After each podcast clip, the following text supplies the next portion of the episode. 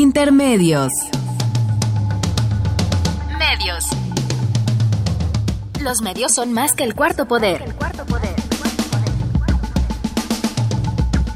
Los medios son más que el cuarto poder. Intermedios. Con Tania Rodríguez y Juan Manuel Valero. Tania Rodríguez y Juan Manuel Valero. Intermedios. Fábrica inigualable de héroes y villanos.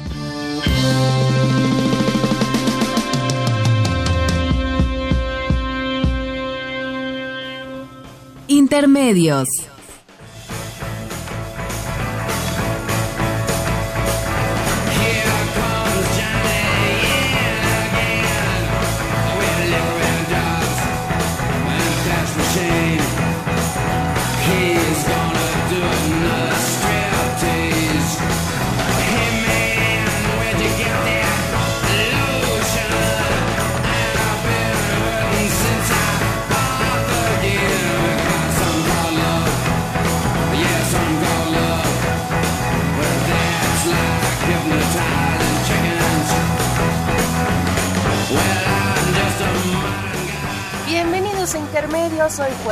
Jueves 2 de marzo del 2017. Los saluda Tania Rodríguez en nombre propio y en el de Juan Manuel Valero, con quien un ratito vamos a platicar y a, tra- a través de los micrófonos de radio.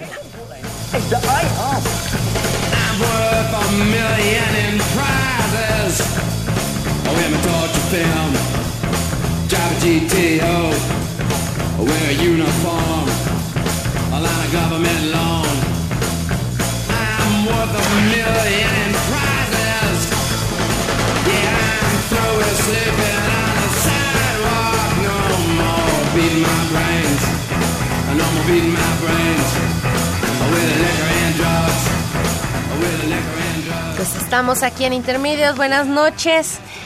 Entramos con este con el gran Iggy Pop con esta canción clásica Lost for Life, clásica para, para los que la oyeron en su en su primer momento de estreno y después como revivida y convertido en en parte del soundtrack de esa película también muy noventera de Transpotting que la volvió a poner como para otra generación como importante.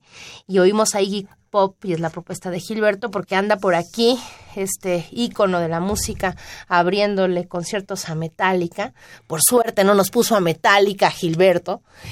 No, está bien también a Metallica hubiéramos podido escuchar un referente importante, pero estamos aquí, como pueden oír, estoy aquí, Valero, ahorita le vamos a hablar por teléfono, que anda en labores propias de, de su trabajo como promotor de la ciencia, eh, también aquí en nuestra querida Universidad Nacional Autónoma de México, a la UNAM, ahorita le vamos a llamar, y aquí en cabina pues platicaremos un poco de lo que pasa con Donald Trump que nos ha tenido movidos todos estos programas, pero hoy vamos a hablar un ratito de Donald Trump, pero vamos a voltear la cara también a lo que sucede en la vida política nacional que se va calentando y se va complejizando de buena medida de cara ya al escenario electoral del 2018. Pasaron cosas importantes y pasaron sobre todo cosas importantes alrededor, pues del que sigue siendo el puntero en las elecciones eh, hasta el momento las encuestas, que es la candidatura de Andrés Manuel López Obrador. Vamos a pensar qué ha pasado un poco esta semana y qué ha pasado en este escenario político, fundamentalmente en el campo de la política, digamos, del escenario de la izquierda, del escenario progresista, de las fuerzas de oposición. Y para eso me acompaña en el estudio a conversar esta noche Oscar Moreno. Oscar, buenas noches, bienvenido a Intermedios. Buenas noches, Tania. Qué gusto, qué gusto poder estar aquí saludar al auditorio con el privilegio de poderlo hacer desde los micrófonos de Radio como, UNAM. como nos como decimos siempre cuando empezamos el programa. Bueno, pues entrando en materia, eh, pues sigue estando Andrés Manuel López Obrador el candidato, claramente, aunque no formal, porque no son los tiempos electorales aún, pero el candidato del Movimiento de Regeneración Nacional Morena encabeza las encuestas y los sondeos de opinión, de acuerdo a una reciente encuesta del periódico Reforma sobre quién es el favorito para ganar las elecciones presidenciales del 2018. López Obrador va a la cabeza con 29% de las preferencias electorales, seguido desde mi punto de vista sorprendentemente, por Margarita Zavala con el 26%, el secretario de Gobernación Miguel Ángel Osorio Chong con el 15% y el jefe de gobierno de la Ciudad de México Miguel Ángel Mancera con el 9% en esta que sería su tercera carrera por la presidencia de México. López Obrador vuelve a llevar la delantera y enfrenta y lo y nos llama la atención esta semana que hay varios factores que volvieron digamos a activar no solamente una una dura digamos campaña de crítica sino movimientos digamos eh, que afectan desde distintos actores al escenario electoral y de eso es de lo que vamos a, a conversar. Eh, un escenario de entrada, Oscar, eh, ¿te recuerda a algo? ¿Es un escenario nuevo? ¿Cómo, cómo lo ves? Eh, pues creo que están intentando sacar de la contienda a López Obrador. Las acusaciones infundadas del flamante gobernador de Veracruz en su contra tienen ese cariz eh, por supuesto, Yunes sabía que no iba a demostrar lo que, lo que decía, pero eh, al calumniar confiaba en que algo, algo podía quedar y, lastimar eh, la imagen pública de Andrés Manuel López Obrador. Pero, pero el tono, el tono del Ministerio de Propaganda del Supremo Gobierno, esta coalición de televisoras, estaciones de radio y medios impresos que se mueven a siempre coordinados, ese de linchamiento. Están, están muy molestos, muy molestos por eh, la, los renovados bríos que está demostrando tener Andrés Manuel. ¿A ti qué te parece, Valero? Buenas noches, ahí estás en la línea. Buenas noches, Tania. Buenas noches también a Oscar. Buenas pues aquí saludándolos desde Temisco, Morelos. Muy bien, mucho el calor. Instituto de Energías Renovables de la UNAM. Muy bien, Valero. Ya, ya aclaramos desde el principio que tú estás dedicado al trabajo, al trabajo científico y arduo en la UNAM. Pero, pero aquí al pie del cañón también en intermedios. Los escuchaba. Yo creo que estamos viviendo algo que podríamos llamarle un déjà vu la historia vuelve a repetirse, López Obrador encabeza las preferencias para el 2018 y vuelve a convertirse, entre comillas, en un peligro para México, según sus enemigos políticos de ayer y de siempre. Recordarán ustedes que en 2004 el gobierno de Vicente Fox le pidió a la Procuraduría General de la República iniciar un juicio de desafuero en contra de López Obrador cuando era el jefe de gobierno capitalino, por haber violado una orden judicial que exigía la suspensión de la construcción de una calle para comunicar a un hospital, lo cual fue una barbaridad, una desproporción. El desafuero convirtió a López Obrador en una figura nacional, víctima de una maquinación que involucraba al mismo presidente Vicente Fox, al famosísimo jefe Diego Fernández de Ceballos del PAN y al mismísimo expresidente Carlos Salinas de Gortari y hasta el presidente de la Suprema Corte de Justicia de la Nación, en aquel entonces don Mariano Azuela. Y desde luego pues al candidato del PAN a la presidencia de la República, el señor Felipe Calderón. Casi todos los personajes siguen siendo los mismos. Ustedes recordarán que a raíz de la maquinación del desafuero, después de lo que fueron los videoescándalos en que el señor Ahumada y la señora Rosario Robles tuvieron en primera acciones con Fernández Ceballos y Carlos Salinas de Gortari, pues le salió mal.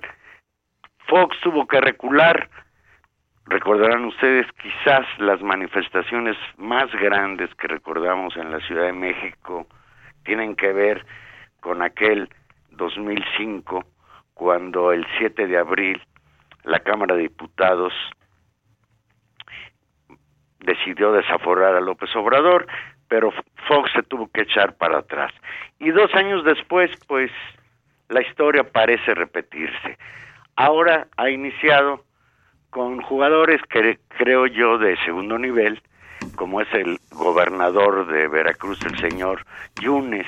Yo escuchaba a Lorenzo Meyer en el programa de Carmen Aristegui, que nos felicitamos todos de que vuelva a estar al aire, decir que para entender la polémica entre López Obrador y Yunes, lo primero que habría que hacer es reconocer las biografías de uno y otro. Y ahí Yunes, aunque hoy se exhibe como un flamante panista, perredista, bueno, llegó a la, gubernatura por aquella alianza entre el PAN y el PRD, alianza que a mí me parece perversa, pero pues es un señor que tiene muy mala fama, se ha ganado mala fama a pulso, fue un conspicuo priista, protegido del Vester Gordillo, experto en operaciones electorales, acusado de corrupción a su paso por el Instituto de Seguridad y Servicio Social para los Trabajadores del Estado, el ISTE, de enriquecimiento inexplicable, y bueno, hay este libro de Lidia Cacho, Los demonios del Edén, en donde el señor está acusado de pederastia junto con su Curi y el señor de la mezclilla Camel Nasif y bueno, todo lo que ya recordamos al respecto. Incluso Lidia Cacho, yo leí un tuit en la que se atreve a decir que Yunes es más corrupto que Javier Duarte, y eso sí, está complicado. Yunes acusó a Morena y a López Obrador de recibir dinero del gobierno de Javier Duarte. Claro, pues pegó en un principio y sobre todo por eso que decía Oscar, porque los medios de comunicación, las televisoras, las radiodifusoras comerciales, pues están empeñadas en descarrilar a López Obrador. Y bueno, pues anunció que daría a conocer información, como se acuerdan ustedes cuando iba a tomar posesión para el gobierno de Veracruz, Yunes dijo que daría a conocer información que simbraría las altas esferas del poder político si no lo dejaban tomar posesión. Lo mismo afirmó que tenía pruebas contundentes de corrupción entre Duarte y López Obrador y lo que es increíble es que la Fiscalía Especial para Delitos Electorales, la famosa FEPADE, anunció el viernes de la semana pasada que investigaría ese presunto vínculo sin prueba alguna. Por ahí una llamada telefónica editada entre dos personajes. Finalmente, la FEPADE el lunes afirmó que no había ninguna línea que vinculara a Morena con López Obrador, con lo cual, pues ese episodio, en lugar de debilitar a que vinculara a Morena, Valero, que vinculara a Morena y a López Obrador con Duarte, porque el vínculo de Morena con López Obrador creo que sí está muy claro. No, aunque hay quien duda de ello. hay quien duda de ello. Bien, desde luego, con Duarte, porque hoy, pues, ligar con Duarte a cualquier persona, pues le hace mucho daño. Se le olvida a Yunes, fíjate, que Duarte era priista, sí, que a Duarte lo protegieron los priistas y que el la propia presidencia de la República lo estuvo protegiendo hasta que desapareció. Está fugado. Yo creo que el señor gobernador de Veracruz, que tanto se queja del saqueo brutal de las finanzas públicas del Estado por parte de este señor, pues debería dedicarse, junto con la Procuraduría General de la República, a tratar de encontrarlo porque parece que se lo tragó la tierra y el volumen de Duarte pues hace difícil que se pueda esconder por ahí. Valero.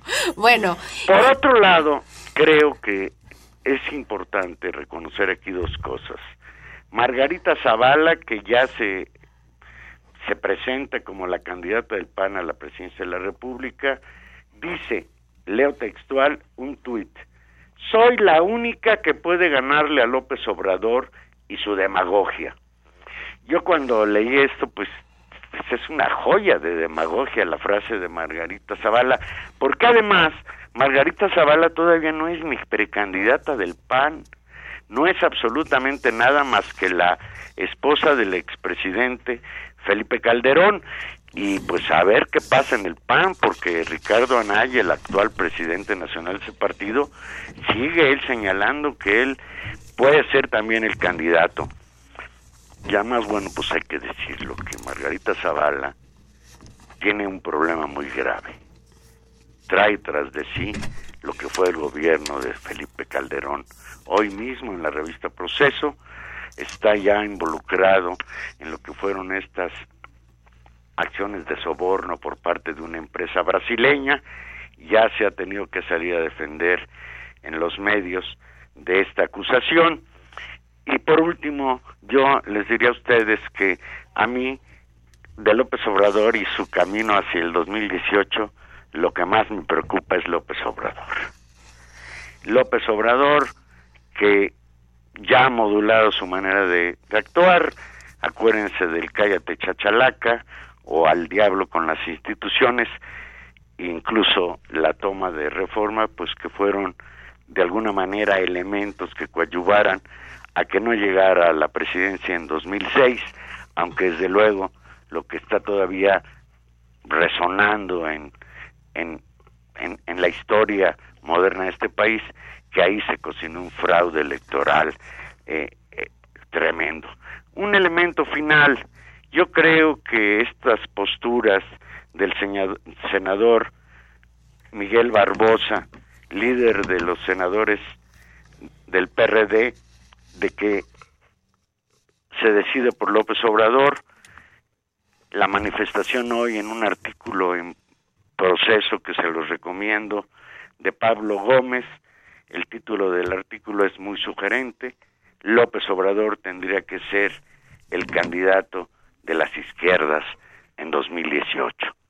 Y yo creo pues que la debacle que hoy sufre el Partido de la Revolución Democrática arrojará saldos muy negativos para ese partido.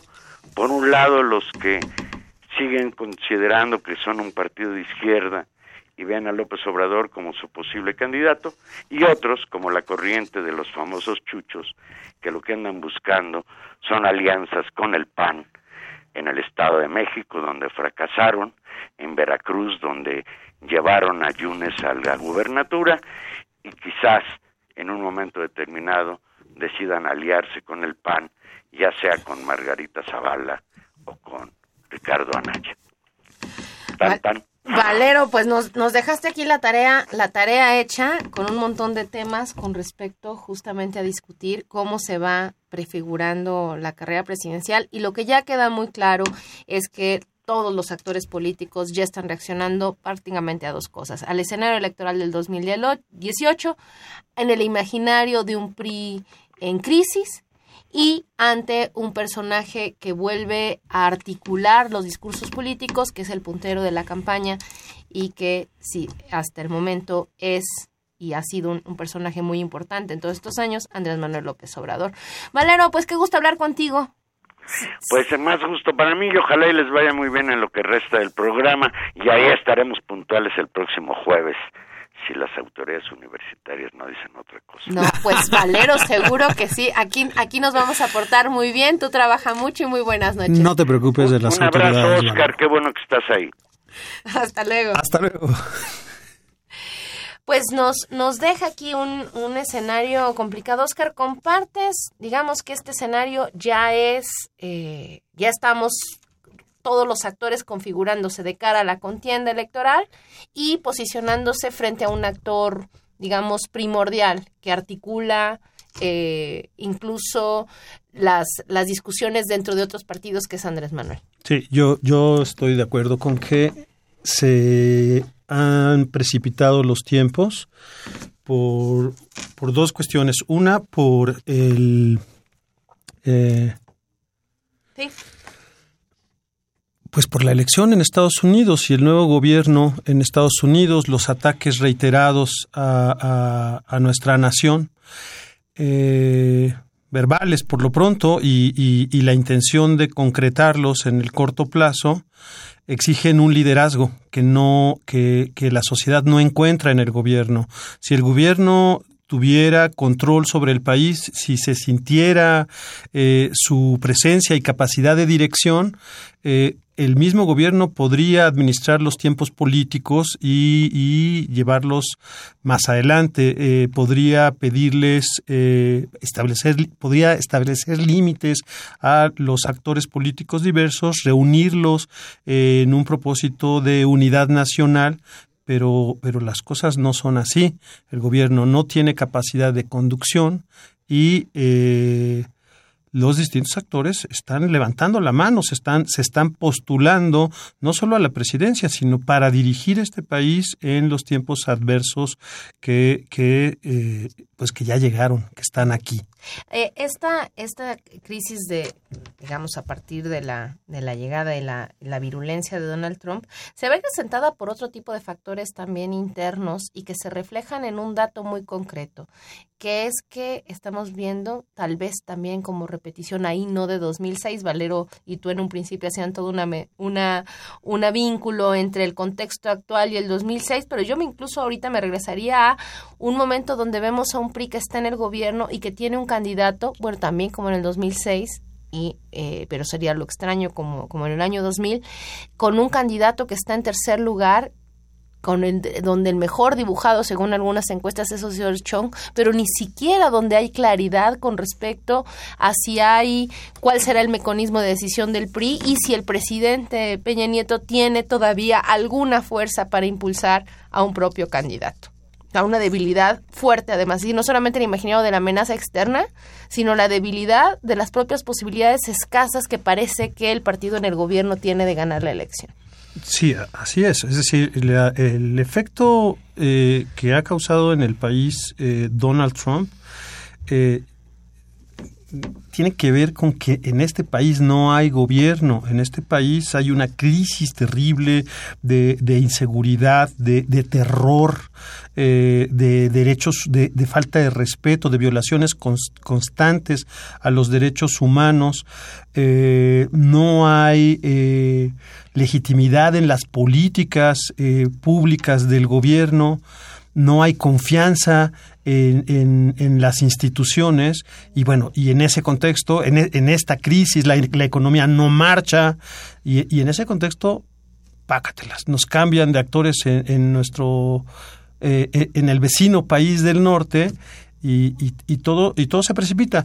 Yo creo que lo que estamos viendo es que se están realineando las fuerzas no hacia una elección normal, sino a una elección de carácter plebiscitario. Es decir, qué modelo de liderazgo requiere este país. No es tanto qué candidatos están postulando los partidos, sino cuál es el esquema general que tiene que operar. Y, por eso creo que, que, se van a configurar alianzas eh, declaradas y, y, subrepticias. Ahí hay una, una tesis importante que han manejado distintos analistas, no solamente en este caso, sino esta idea del, de una especie de pacto transeccional eh, entre Peña y Calderón o incluso esta, esta alianza en términos ideológicos prácticos en términos de políticas muy concretas, por ejemplo, el voto de las reformas electorales y de las reformas estructurales y todo lo que significó el pacto con México en términos de una agenda de gobierno, de un modelo de, país, de un modelo de crecimiento económico o de nulo crecimiento económico, pero sí de concentración de la riqueza que hace que beneficia a ciertos actores, alrededor por lo menos de dos actores muy grandes, el PAN y el PRD, que es una, es una historia además vieja, ancleada que podemos rastrear desde el salinismo. Eh, es decir, y ante ese escenario y ante una crisis del PRI, efectivamente quien postule el PAN podría también ser, y por eso digamos tal vez tanta virulencia de actores producto de estas alianzas como, Yunes o como eh, Margarita Zavala, de posicionar y ocupar un espacio eh, en términos públicos, digamos, diciendo yo soy, que sea, ¿qué significa decir yo soy la única que le gana a Andrés Manuel? Exacto, exacto. Ese, esa es la idea. Es decir, se, se están presentando como la alternativa eh, para encabezar la campaña de un bloque muy amplio. Eh, yo ni siquiera estoy muy convencido de que el PRI y el PAN vayan a competir entre ellos. Yo creo que, que van a presentarle frente común a el candidato de la izquierda y con el PRD en este, en este esquema. Y ahí es interesante porque ahí llegamos tal vez a lo que a lo que teníamos eh, mucha intención de conversar de conversar contigo porque has, has, sido testigo y participante de mucho de la construcción de distintos actores, digamos, de la izquierda. Eh, ahí hay un tema con el PRD. Es decir, el PRD desde que firma el pacto eh, por México y tal vez también con la salida de López Obrador, pierde un, un, lugar y se alinea a esta especie de pacto. ¿Qué es hoy el, el PRD? ¿Qué diagnóstico tendrías hoy tú del PRD? Sí, yo creo que, que los López Obradoristas eran un ancla eh, en un partido que ya vivía una crisis muy fuerte, una crisis de falta de democracia, donde la selección de sus dirigentes se hacía mediante fraudes y, y, componendas, eh, donde se, se impedía y se, y se, sigue impidiendo la participación directa de los militantes en la toma de decisiones, de todo tipo de decisiones. Eh, bueno, de alguna manera, los obradoristas Andrés Manuel y, mucha gente eh, con él eh, que salió del PRD representaban el compromiso con ciertos principios, por lo menos son nacionalistas, sí, por lo menos tienen sensibilidad hacia los problemas sociales del país. las otras corrientes, los otros grupos, no son, no son corrientes de opinión, son grupos de interés, no tienen la menor sensibilidad ni el menor patriotismo. Eh, una vez que Andrés Manuel López Obrador y sus compañeros abandonan el PRD, quedan eh, a la deriva eh, el resto de, los grupos que tienen el registro electoral PRD. Y, esto la gente lo ha percibido. La gente ya no les tiene, no ve en ellos una alternativa. Sus votantes tradicionales los están abandonando y están, y están mudando sus preferencias hacia el nuevo partido. Claro, y ahí hay, hay un tema interesante y esta semana se acrecentó y se ha, se ha acrecentado la discusión alrededor de la significancia política que puede tener. Un partido que hay que decirlo fue un partido muy importante y que significó para el cambio político y la lucha política de este país en algunos, en, momentos muy determinados, un, una apuesta importante social, política. Si el PRD no, no es tampoco cualquier cosa. Hoy está en una crisis muy clara, pero significó un asunto importante. Eh, la gente que queda ahí, particularmente esta crisis se ha abierto, ha habido una serie de salidas, digamos, fuertes en un primer momento después una especie como de estado quieto y en estos en este calentamiento de la escena política hemos empezado a ver salidas de manera esporádica de distintos actores, particularmente de los miembros de la bancada del Senado que cada vez parece que es más escasa. Y esta semana se acrecentó la discusión con el anuncio de Miguel Barbosa ¿no? Eh, además, el, el, coordinador de la bancada de senadores del PRD, quien definió a decir públicamente que, eh, que el candidato, digamos, de la alianza hacia, hacia lo que podría pasar en el 2018 tendría que ser eh, López Obrador. Y lo interesante de este caso es sin abandonar el PRD. Si Barbosa no ha renunciado al PRD, lo que ha dicho es hay que discutir, ¿no? Mi posición como perredista es que hay que apoyar la candidatura de López Obrador. ¿Qué queda ¿Qué queda de eso? ¿Qué va a pasar en el PRD con, con esta postura de Barbosa? ¿Será una postura compartida por más gente en el PRD? ¿Será un caso único y lo veremos simplemente salir a él? ¿Qué, percepción te queda de, esa, de esas declaraciones? ¿Qué efecto va a tener? Eh, sí, Barbosa no, no representa una corriente muy numerosa con una gran fuerza dentro del PRD. Tampoco lo, lo representan Pablo Gómez o José Narro que lo acompañaron hoy en una conferencia de prensa en las instalaciones del PRD, en el local nacional del PRD, y me parece muy significativo que lo hayan hecho allí, que no lo hayan hecho en otro lugar, porque subrayan su pertenencia al partido. Creo que, por un lado, es muy complicado, va a ser muy complicado para el grupo de Jesús Ortega y de Jesús Zambrano deshacerse de estos personajes. Pablo Gómez fue presidente de, del PRD, ha sido coordinador parlamentario, tiene, tiene una trayectoria muy importante. ¿Cómo lo van a explicar? Eh, no, no, hay margen para echarlos fuera del partido de manera abrupta.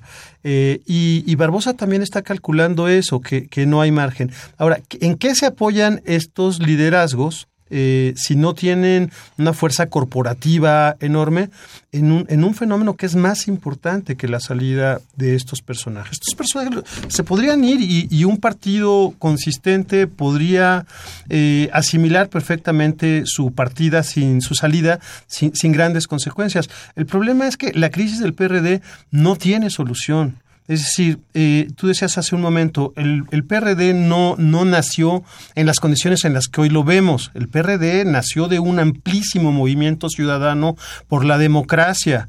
Eh, esa gente que ha luchado por la democracia no se va a mantener en el PRD. ¿Por qué? Porque tiene una alternativa fuera del PRD. Si, si no la hubiera, si Morena no existiera, esta gente tendría que estar pensando en rescatar su partido el asunto es que existe una alternativa de participación electoral para la izquierda democrática del país y es el Movimiento de Regeneración Nacional y eh, eso hace imposible que eh, el PRD se pueda salvar de esta crisis.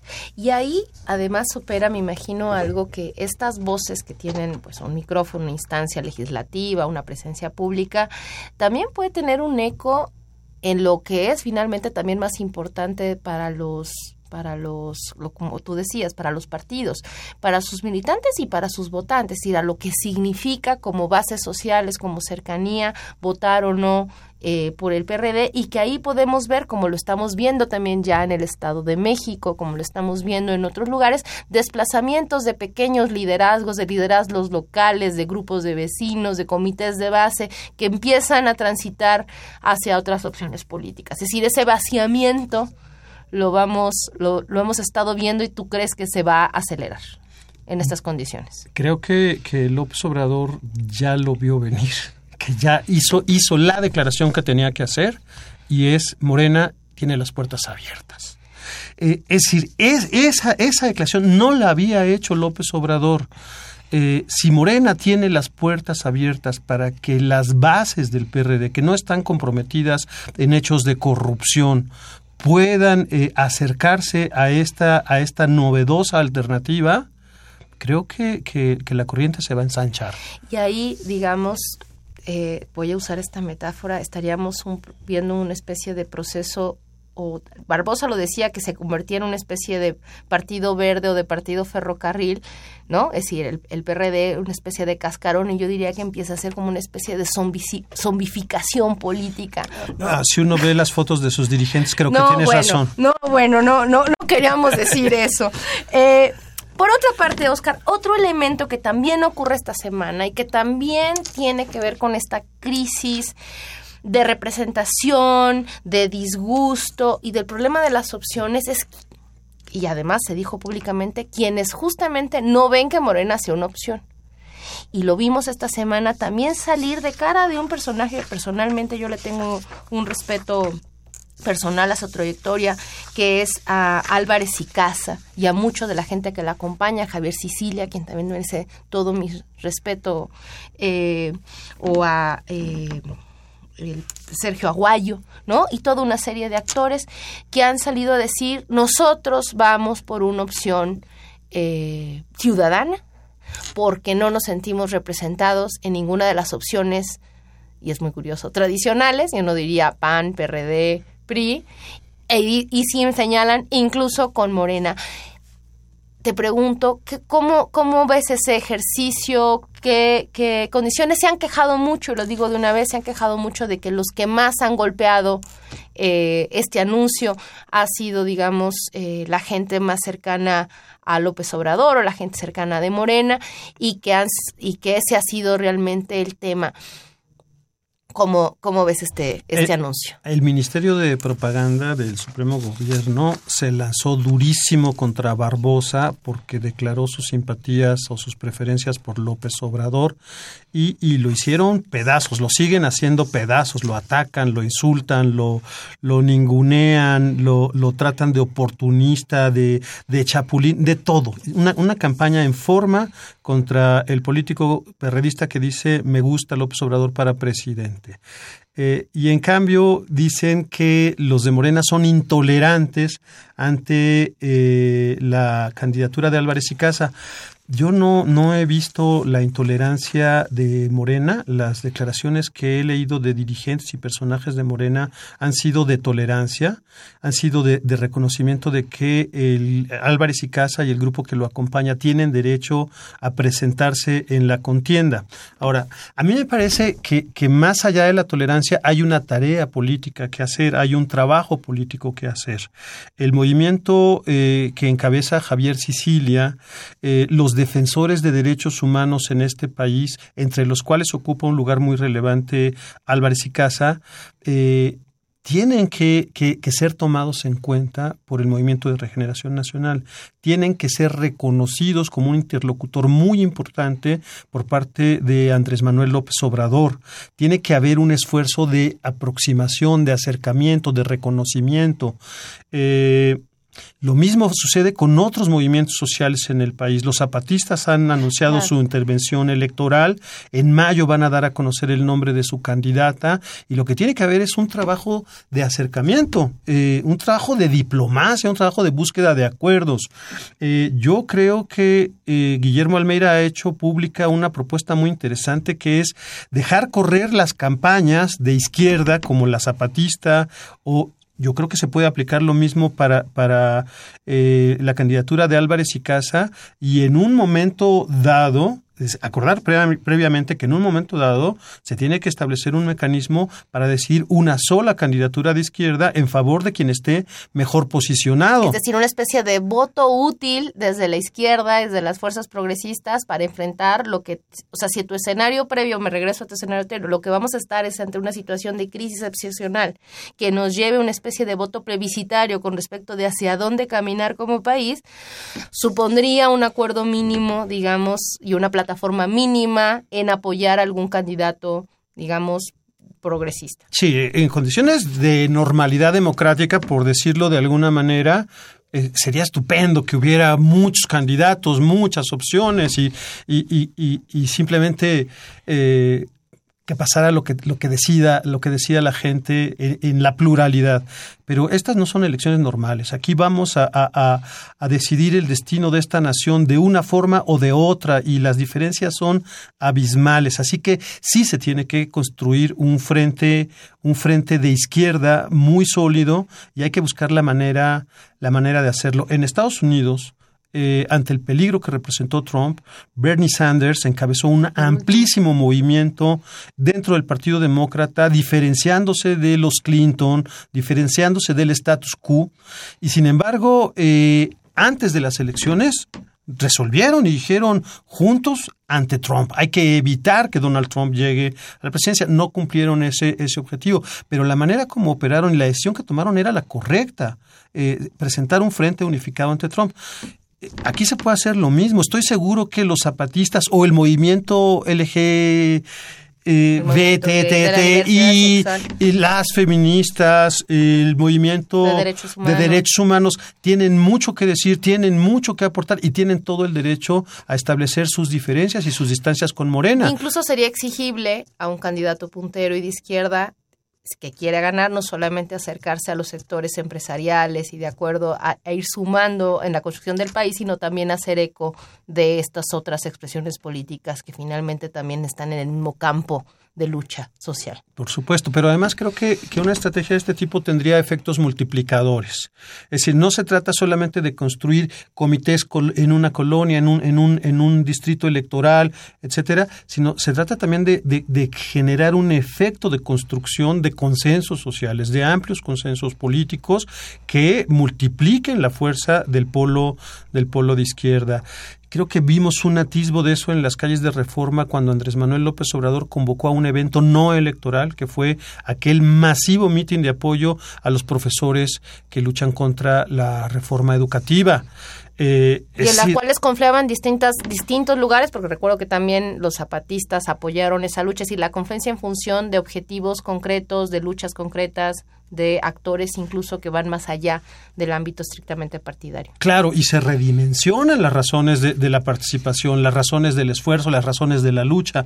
No, solo, no se reducen a lo meramente electoral o, a los espacios eh, de la política institucional, sino eh, que abarcan la compleja realidad eh, de la crisis que estamos viviendo.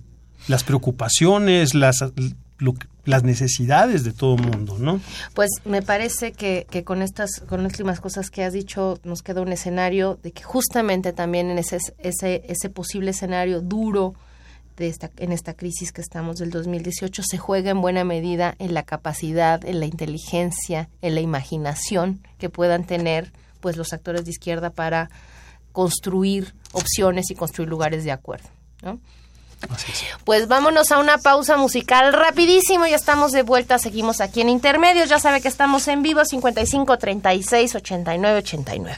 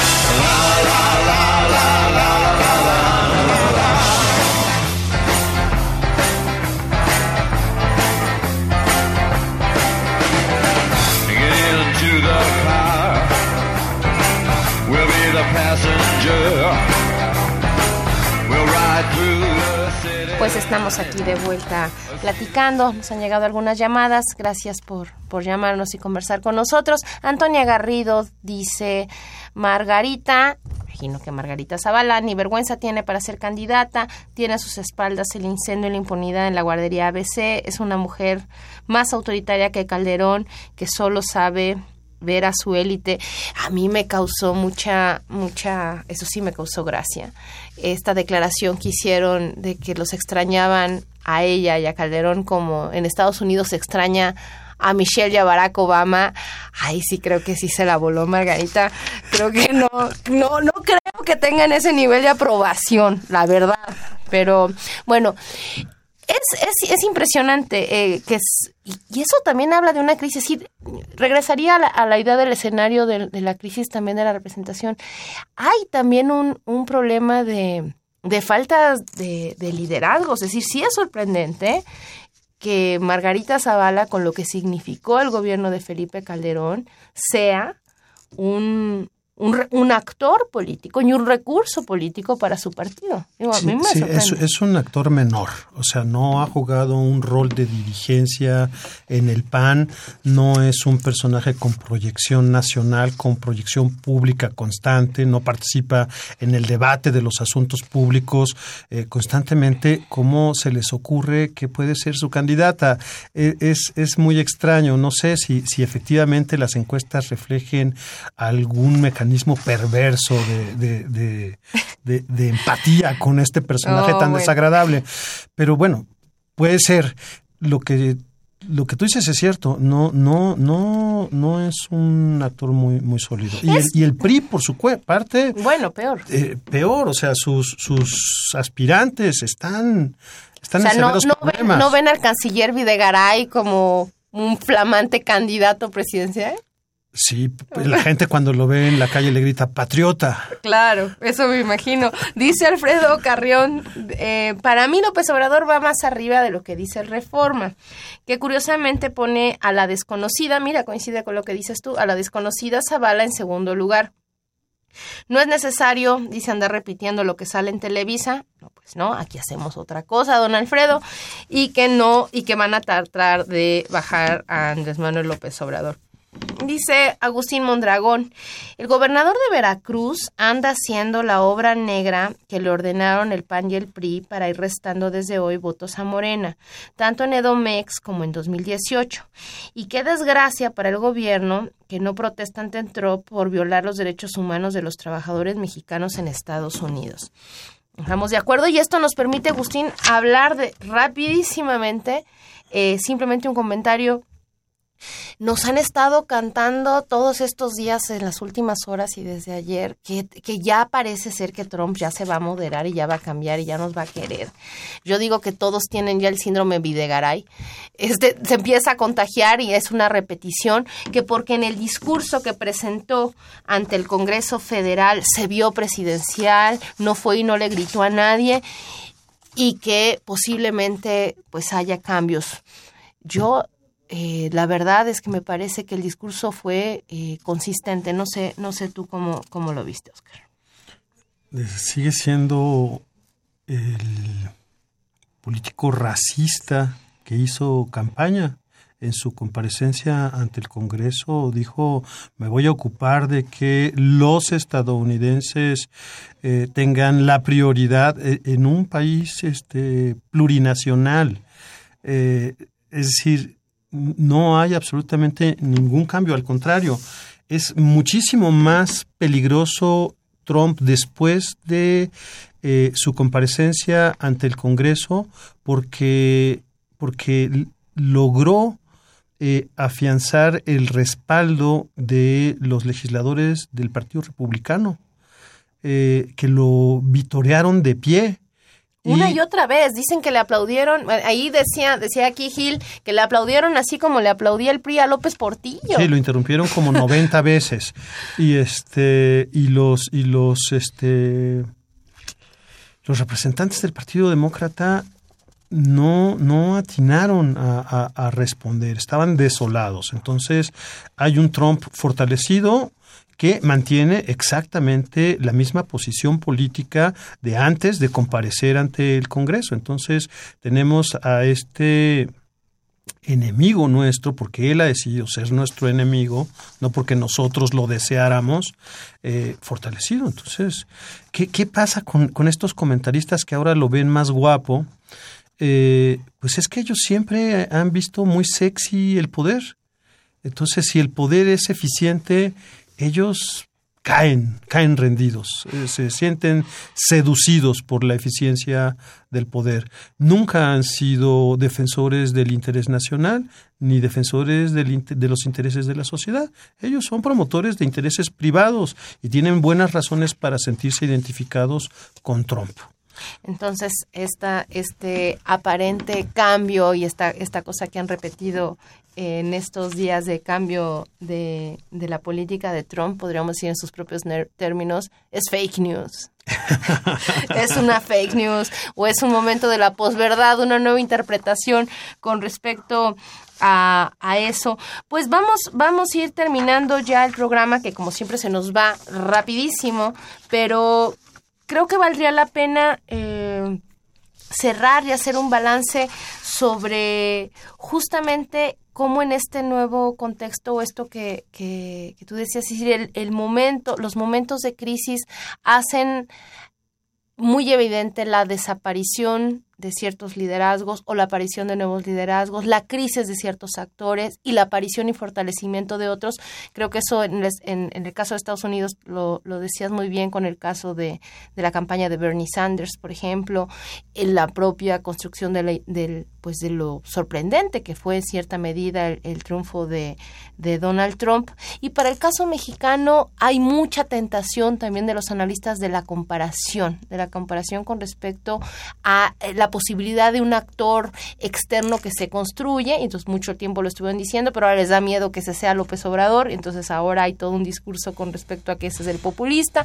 Y por otro lado, a la, a la tentativa de otros actores, y pienso otra vez en Álvarez, en la candidatura de Álvarez y Casa, del Bronco que volvió a levantar la mano hoy, eh, de decir nosotros somos los independientes y vamos por eso a construir desde otro lugar. Es decir, así son las crisis políticas. Sí, claro. Eh, ahora, no han tenido buena fortuna. El Bronco decepciona y se, y se y se empequeñece. Eh, Álvarez y Casa eh, fracasó en, en su evento de, de- de postulación. Eh, ah, bueno, ya salió el conejo de su madriguera, Silvano Aureoles, ahora quiere la presidencia, se, ya- se apellida Silvano Aureoles Conejo. Ah, bueno. Eh, y, y- y lo anuncia eh, en, en- en una secuencia de tweets, o sea, ni siquiera se presentó a comparecer ante los medios de comunicación, no por lo pronto. Y, y hace ratito, Graco Ramírez también quiere ser candidato. Pero bueno, eh, de, esta, de, eh, de estos actores menores vamos a ver, vamos a ver cosas, vamos a ver que entran a escena, salen de escena, no son realmente eh, representativos de las fuerzas que se están aprestando al choque a, la verdadera contienda. El PRD va a ser un, va, va a ser un papel muy, muy menor en, en- en la contienda electoral. eh, y, y- con la gente de, de Álvarez y Casa y con Álvarez y Casa, pues yo creo que, que se les tiene que considerar como parte de la izquierda mexicana y que se tiene que hablar seriamente con ellos, no atacarlos, no ningunearlos. Eh, no les ha ido bien, no creo que vaya a levantar la campaña de Álvarez y Casa porque las cosas se están polarizando muy fuertemente. Y eso centraliza, y eso hay que decirlo, que pese a todo, y también tal vez sería sorprendente y merecería una reflexión eh, aparte, la resiliencia, si, si, si amerita el término, la, la fortaleza de, de una figura o de un liderazgo como puede ser el de López Obrador, que pese a campaña y media de desprestigio y al desgaste propio de estar en la escena pública, pues por ya un largo trecho se mantiene y adquiere un significado. Pero eso no, no es gratuito. Es decir, Andrés Manuel López Obrador ha mantenido un trabajo consistente y permanente de construcción, de, de, de, de organización, de contacto y debate. Andrés Manuel está en el debate, todo el tiempo está en el debate, todo el tiempo fija posición, eh, todo el tiempo está en contacto con la gente, va y la busca. Es decir, no, lo, lo de López Obrador es, es eh, el eh, el justo premio a, a un trabajo muy consistente, eh, muy serio que ha hecho. Se pueden tener todas las diferencias que se quiera con Andrés Manuel López Obrador, pero no se puede desconocer que se ha hecho el trabajo, no, y no es un trabajo personal de López Obrador. Finalmente lo, lo, podemos eh, simbolizar en él, pero es el trabajo de miles y miles de, de militantes del movimiento de regeneración nacional. Han sido muy consistentes, han sido muy persistentes y están, y están cosechando, hoy se, está, están proponiendo con éxito como una alternativa. Hay que ver los mítines que está llevando a cabo en estos días en el Estado de México López Obrador. Son impresionantes las imágenes, muchísima gente. Esto, esto él ya lo ha visto. Esto, esto, yo, yo lo vi en la campaña del 97 en el sur de Veracruz. Era impresionante la gente que, que se decide a participar y a provocar un cambio. Y, y, esto lo estamos viendo en el Estado de México. En serio, yo sí creo que Morena puede ganar el Estado de México y, creo que lo está haciendo muy bien. Lo está haciendo muy bien también Delfina. Es otra cosa, hay que, hay que entender que Morena no es López Obrador. Es decir, los, los diputados de Morena que fueron al constituyente, ¿en serio estaban eh, pidiéndole permiso a López Obrador para hacer todo lo que hicieron? Claro que no. Ellos actuaron por su propia iniciativa, haciendo todo lo que hicieron. Los, los alcaldes de Morena no están preguntando en la mañana a López Obrador qué hacen. Están haciendo lo que tienen que hacer pues interesante y veremos cómo, cómo, cómo se va resolviendo este articulado de las izquierdas, esta lucha electoral. Muchas gracias, Oscar Moreno, por acompañarnos esta noche en Intermedios. Al contrario, muchas gracias por invitarme. Pues ya nos vamos. Valerito, ahí donde estés, te saludo y nos despedimos. Y aquí en cabina despido a, a don Humberto Sánchez Castrejón. Muchas gracias, don Humberto, los controles técnicos en la producción. Gilberto Díaz, muchas gracias, Gil. De los micrófonos, Tania Rodríguez, muy buenas noches. Nos escuchamos aquí en Intermedios el próximo jueves. Buenas noches.